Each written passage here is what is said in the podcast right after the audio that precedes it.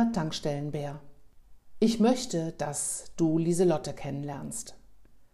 Lieselotte lebte zur gleichen Zeit wie Konrad in Duisburg, so um 1924. Wenn ich recht erinnere, war sie etwas jünger als er. Sie war sechs oder sieben Jahre, glaube ich. Sie lebte aber nicht mit ihrer Familie zusammen, sondern im katholischen Waisenhaus auf der Niederstraße. Was? Ah, ihr habt aufgepasst. Genau, Lieselotte lebte in demselben Waisenhaus wie einer der Schwatten-Aulken, dieser Ernst Gruben, der als erster von Konrads Vater mit dem Horch zum Freundschaftsspiel abgeholt worden ist. Sehr gut. Freut mich, dass ihr so gut zuhört. Sicher wisst ihr, dass Kinder, die keine Eltern mehr haben oder deren Eltern sich nicht richtig um sie kümmern können, in einem Waisenhaus mit anderen Kindern zusammenleben. Früher ging es dort sehr streng zu und sicher in schweren Zeiten. Diese Kinder froren und hungerten ebenso wie alle anderen Kinder in der Stadt, nur kam bei ihnen eben noch hinzu, dass sie keine Mutter und keinen Vater hatten, der sie mal in den Arm genommen und getröstet, ihnen etwas erzählt oder vorgesungen hätte. Aber jetzt zu meinem Tag mit Lieselotte. Folge 2 mein Waschtag mit Lieselotte. Ich drückte meine Bärennase mal wieder gegen die Fensterscheibe. Brrr, das war kalt. Aber was konnte ich auch anders erwarten im Winter? Die Düsseldorfer Straße lag still und dick verschneit da. Es war noch recht früh am Morgen und nur wenige Menschen stapften durch die tanzenden Flocken zur Arbeit. Von meinem Fenster aus konnte ich Frau Kastrop, unsere Nachbarin, sehen. Sie hatte sich dick in ihren Wollmantel eingepackt, der grüne Schal, die rote Mütze und selbst gestrickte braune Handschuhe leuchteten besonders im Schnee. Sie hielt eine Holzschaufel in den Händen und begann, die Schneemassen vom Bürgersteig auf die Straße zu schieben. Das machte gehörigen Krach. Aber Frau Kastrop machte immer alles laut. Reden, Türen schließen, lachen, schimpfen, putzen, niesen, Nase schneuzen und Schneeschippen. Mein Tankwart brummte, dass er noch nicht mal seine Zeitung in Ruhe lesen könne und goss sich Kaffee in den Blechbecher nach. Das Schaufelgekratze hörte auf und ich sah wieder nach draußen.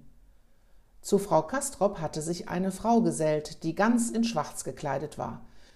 Sie trug eine fast bodenlange Kutte und darüber ein Wolloberkleid. Unter dem Rand des schwarzen Schleiers blitzte eine weiße Haube hervor. Es war eine Klosterfrau. Frau Kastrop nickte ganz häufig. Wenig später verabschiedete sich die Klosterfrau und eilte Richtung Dellplatz davon. Frau Kastrop sah ihr nach, zog sich die Wollmütze tiefer ins Gesicht und begann wieder mit der nervtötenden Schneeschipperei. Meinem Tankwart reichte es. Er stieg aus seinen warmen Pantoffeln in die dicken Winterschuhe und polterte nach draußen. Was die kann, kann ich auch. Klatsch!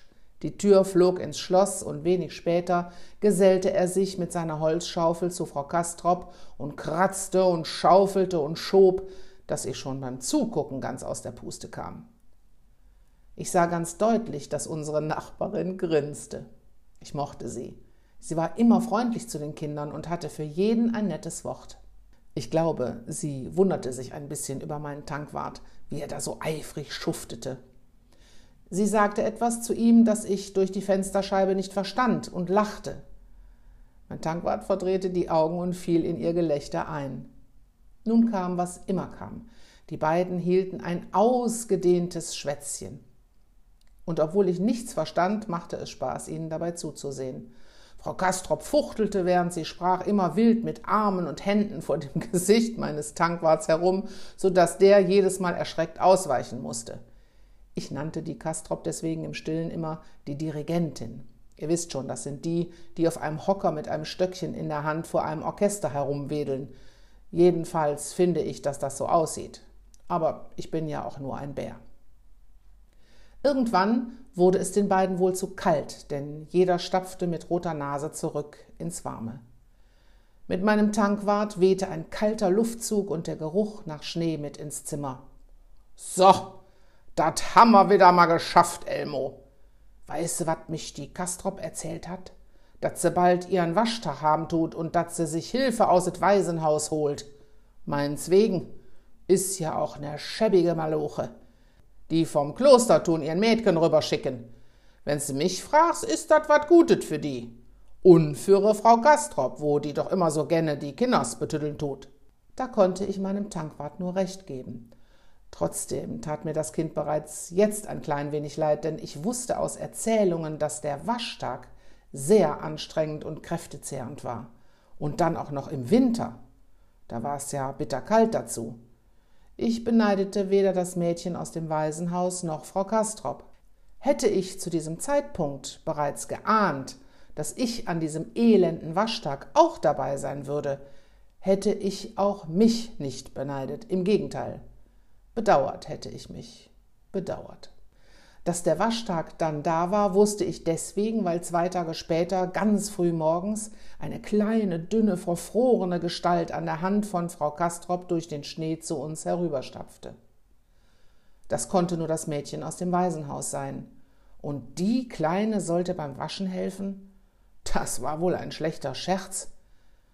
Mein Tankwart hatte die beiden auch gesehen und musterte das Mädchen mit zweifelndem Blick. Er konnte aber nicht zu den beiden hingehen, denn er stand gerade an der Zapfsäule und ließ Benzol in einen Opel 4 laufen. Das war das erste in Deutschland am Fließband gebaute Automobil und im Gegensatz zu den damals üblichen Modellen nicht groß und schwarz, sondern klein und grün. Wie alle anderen nannte mein Tankwacht den Opel 4 deswegen auch Laubfrosch. Eben jener fuhr dann aber fort und mein Tankwart kam zurück ins Warme. Mensch, Elmo, hast du dat kleine usselige Kindchen gesehen? Wie soll die denn die Kastrop beim Waschen helfen? Die hat ja nix in der Ärmtes. Na, jetzt is sie erst mal außen Waisenhaus weg und die Kastrop wird sie schön betuddeln mit ein paar Bütterkes und ein Blümchen Kaffee. Nun, das wollte ich doch hoffen. Es klopfte und Frau Kastrop trat ein. Hinter ihr drückte sich das Mädchen schüchtern durch die Tür. Frau Kastrop wollte sich von meinem Tankwacht kurz einen Eimer ausleihen, um darin die Holzscheite zu transportieren. Ihren hatte mal wieder einer der Wohnungsnachbarn verbummelt. Sie stellte das Mädchen als die Lieselotte vor und schob sie in meine Richtung. Das Mädchen schaute auf und betrachtete mich mit großen Augen und offenem Mund. Da war es wieder, das Kribbeln in meinem Bärenbauch. Es war einfach ein herrliches Gefühl, so bestaunt zu werden. Frau Kastrop machte meinem Tankwart Zeichen. Der nickte kurz und meinte dann zu Lieselotte, sie dürfe mich auch gerne mal hochheben und auf den Arm nehmen. Lieselotte schaute selig meinen Tankwart an, knickste, murmelte ein Dankeschön, Herr Tankwart und nahm mich vorsichtig von der Fensterbank. Sie drückte mich an sich und ich konnte ihr Herz aufgeregt schlagen hören. äh, wenn's gut drauf aufpassen tust, kannst dir mal ausleihen. Lieselotte schnappte nach Luft. Kein Kind, das sie kannte, hatte einen Bären. Lumpenpuppen, Autos aus Pappschachteln und Zwirnrollen, vielleicht ein altes verknicktes Kartenspiel, ja, aber ein Bären? Oh, sie konnte ihr Glück kaum fassen. Sie schaute fragend zu Frau Kastrop hoch. Die nickte und meinte, dass sie mich sicher direkt mitnehmen könne.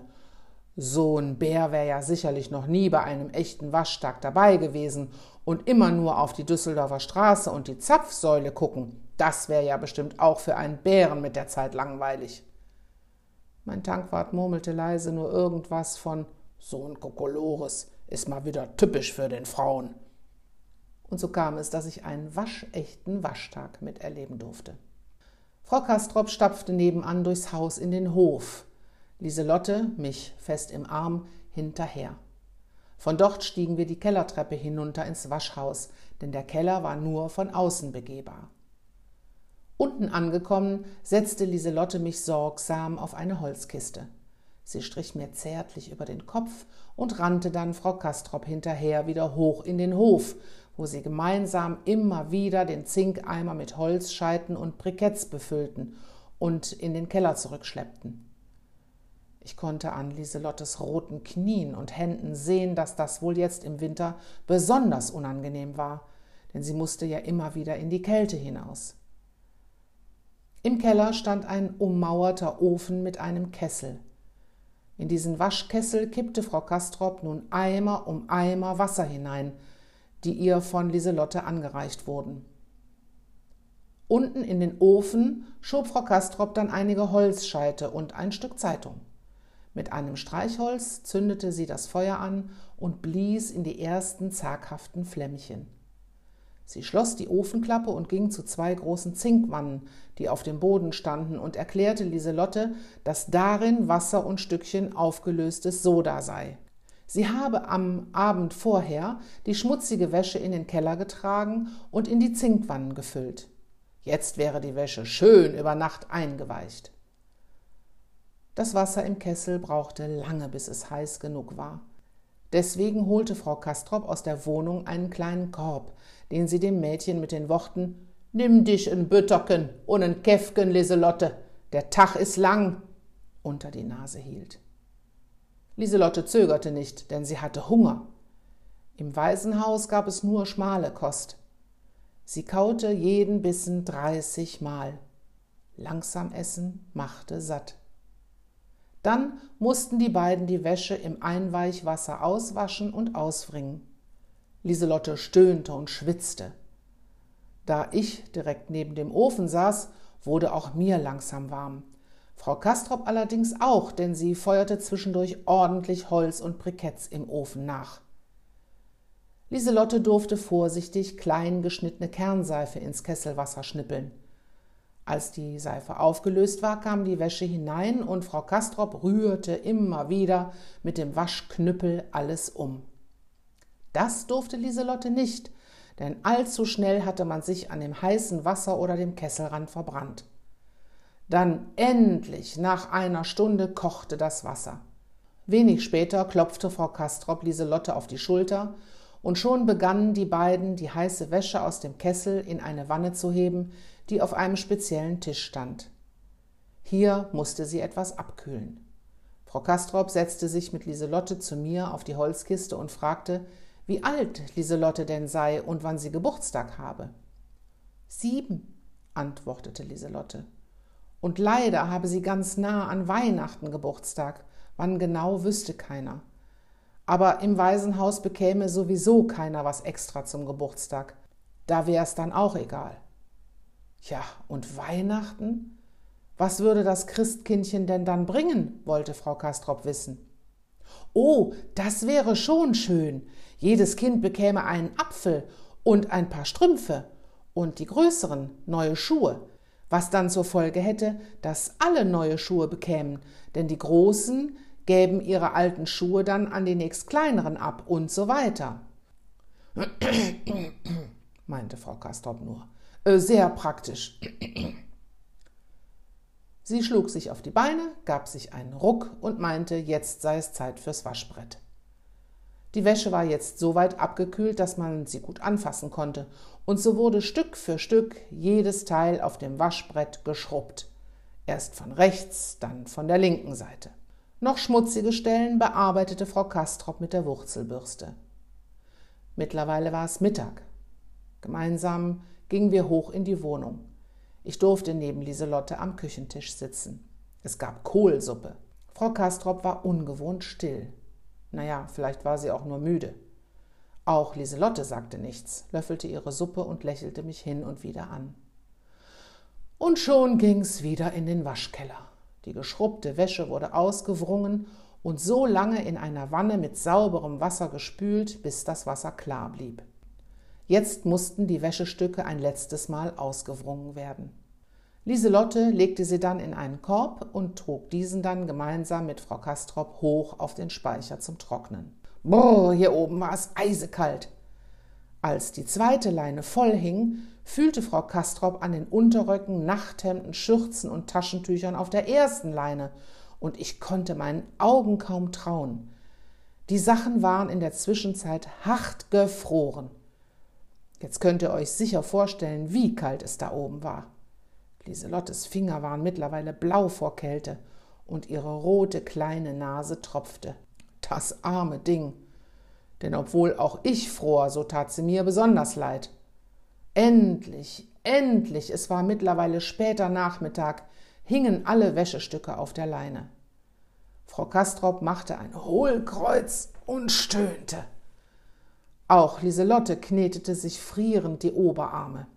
Müde und erschöpft stiegen die beiden mit mir schlurfend die Treppe hinab.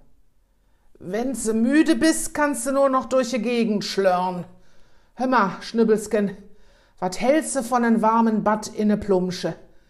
Wir tun jetzt dat warme Wasser aus dem Keller holen und dann kannst du dich mal schön aufwärmen, wa?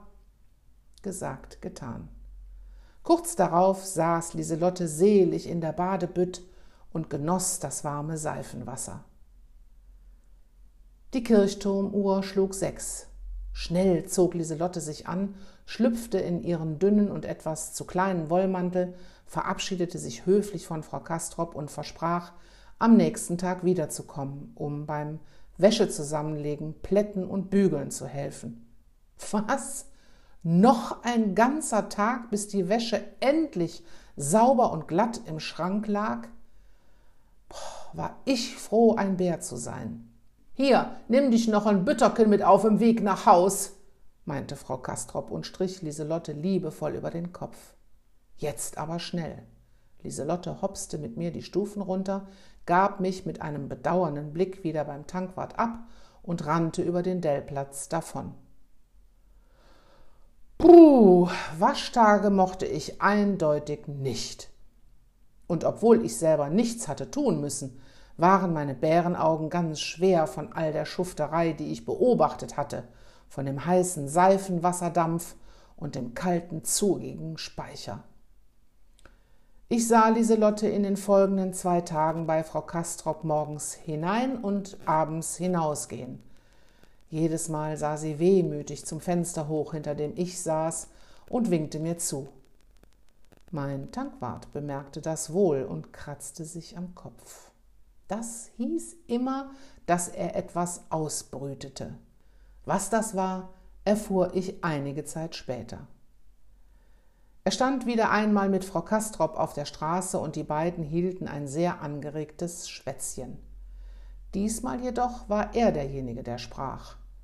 Frau Kastrop schwieg und hörte ihm mit einem gespannten und erstaunten Gesichtsausdruck zu. Schließlich nahm sie seine Hand und schüttelte diese besonders herzlich. Meinem Tankwart war das wohl unangenehm, denn er machte sich ganz steif und fing an zu husten. Ein Kunde, der Kraftstoff tanken wollte, erlöste ihn. Das konnte ich ja gar nicht leiden, wenn etwas Interessantes besprochen wurde und ich nicht wusste, was. Doch ich wurde nicht allzu lange auf die Folter gespannt. Am nächsten Tag kam Frau Kastrop, um mich abzuholen. Sie setzte mich in ihren Einkaufskorb und stapfte mit mir über den Dellplatz davon. Und hoch in die Niederstraße. So langsam dämmerte mir was. Hier war doch das Waisenhaus, in dem Lieselotte und Ernst lebten. Frau Kastrop hatte heute einen besonders beschwingten Gang. Sie wirkte außerordentlich fröhlich. Sie zog an dem Seil neben der Eingangstür zum Waisenhaus und ich hörte im Innern die Glocke bimmeln. Eine Klosterfrau öffnete. Es war übrigens genau die, die sich mit Frau Kastrop vor meinem Fenster unterhalten hatte. Sie lächelte und bat Frau Kastrop einzutreten. Sie hieß uns zu warten und verschwand. Frau Kastrop holte mich aus ihrem Korb, strich mein Bärenfell glatt und lächelte mich an. Wir machen jetzt dem Schnübbelsken ne Freude weil sie mich an den Waschtag so schön geholfen hat, die Lieselotte. Und da ging die Tür auch schon auf und die Klosterfrau trat mit Lieselotte ein. Das Mädchen schaute uns überrascht an. Frau Kastrop erklärte, dass sie und mein Tankwart sich überlegt hätten, dass Lieselotte als Dank für die Arbeit und als Geburtstagsgeschenk, der ja jetzt irgendwann wohl sein müsse, mich für zwei Wochen als Pflegebär haben könne, denn ich hätte auch keine Eltern und würde mich Tag ein, Tag aus hinter meinem Fenster langweilen. Also, das war eine Freude. Lieselotte strahlte über das ganze Gesicht und schlang ihre Arme um Frau Kastrops Bauch. Dann nahm sie mich in den Arm und drückte mich ganz fest an sich. Die Klosterfrau lächelte und meinte, Lieselotte könne sich wirklich sehr freuen. Doch sie müsse sich jetzt verabschieden, denn in der Waisenhausküche wachte Arbeit auf sie. Lieselotte versprach, gut auf mich aufzupassen, es mir an nichts fehlen zu lassen und verabschiedete sich dankbar von Frau Kastrop. Allerdings nicht ohne ausdrücklich darum zu bitten, sie möge bitte, bitte den Herrn Tankwart ganz lieb grüßen und auch danken. Oh, ihr könnt euch nicht vorstellen, wie schön die nächsten zwei Wochen auch für mich waren. So viel Zuwendung und Streicheleinheiten hatte ich schon lange nicht mehr in so kurzer Zeit bekommen. Und all die Kinder, denen ich stolz präsentiert wurde, ach, es war einfach herrlich. Auch Ernst Gruben schaute bei Lieselotte vorbei und erzählte, dass sich der Konrad mich auch mal hatte ausleihen dürfen. Ja, ja, ich war beinahe ein Leihbär. oh, doch jetzt bin ich wohl ein richtiger Gähnbär. Verzeiht mir, aber ich werde mich jetzt in meiner Pappschachtel zurücklehnen und einen schönen langen Bärenschlaf halten. Ich hoffe doch, dass ihr noch da, noch da seid, wenn ich wieder aufwache. Ich habe noch ein paar schöne Geschichten für euch.